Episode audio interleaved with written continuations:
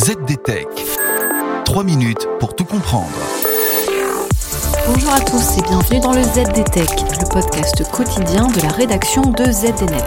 Je m'appelle Clarisse Trey et aujourd'hui, je vous explique pourquoi le métavers deviendra demain le théâtre d'activités cybercriminelles en tout genre. N'est pas encore une réalité, que déjà beaucoup d'entreprises investissent dans ce que seront demain ces environnements immersifs dans lesquels chacun pourra jouer, travailler et échanger à distance. Gartner prévoit que d'ici 2027, 40% des grandes entreprises utiliseront une combinaison d'outils du Web 3 et de la réalité augmentée dans des projets menés dans le métavers. Dans ces futurs mondes peuplés d'avatars, les cybercriminels feront aussi leurs affaires. Au fur et à mesure que le nombre d'utilisateurs du métavers augmente et que la technologie se développe, la liste des crimes possibles ne fera que s'allonger.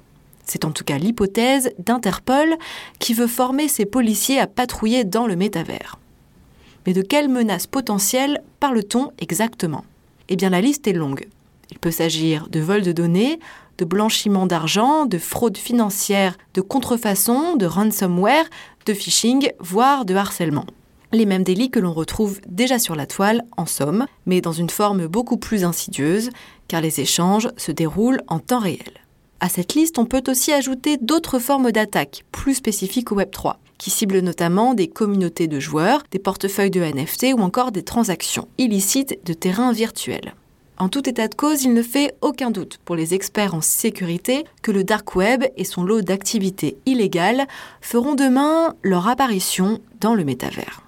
D'ailleurs, comme le suggère l'entreprise Trend Micro dans un récent rapport prospectif, les cybercriminels pourraient même être amenés à migrer des forums du dark web vers des recoins obscurs du métavers.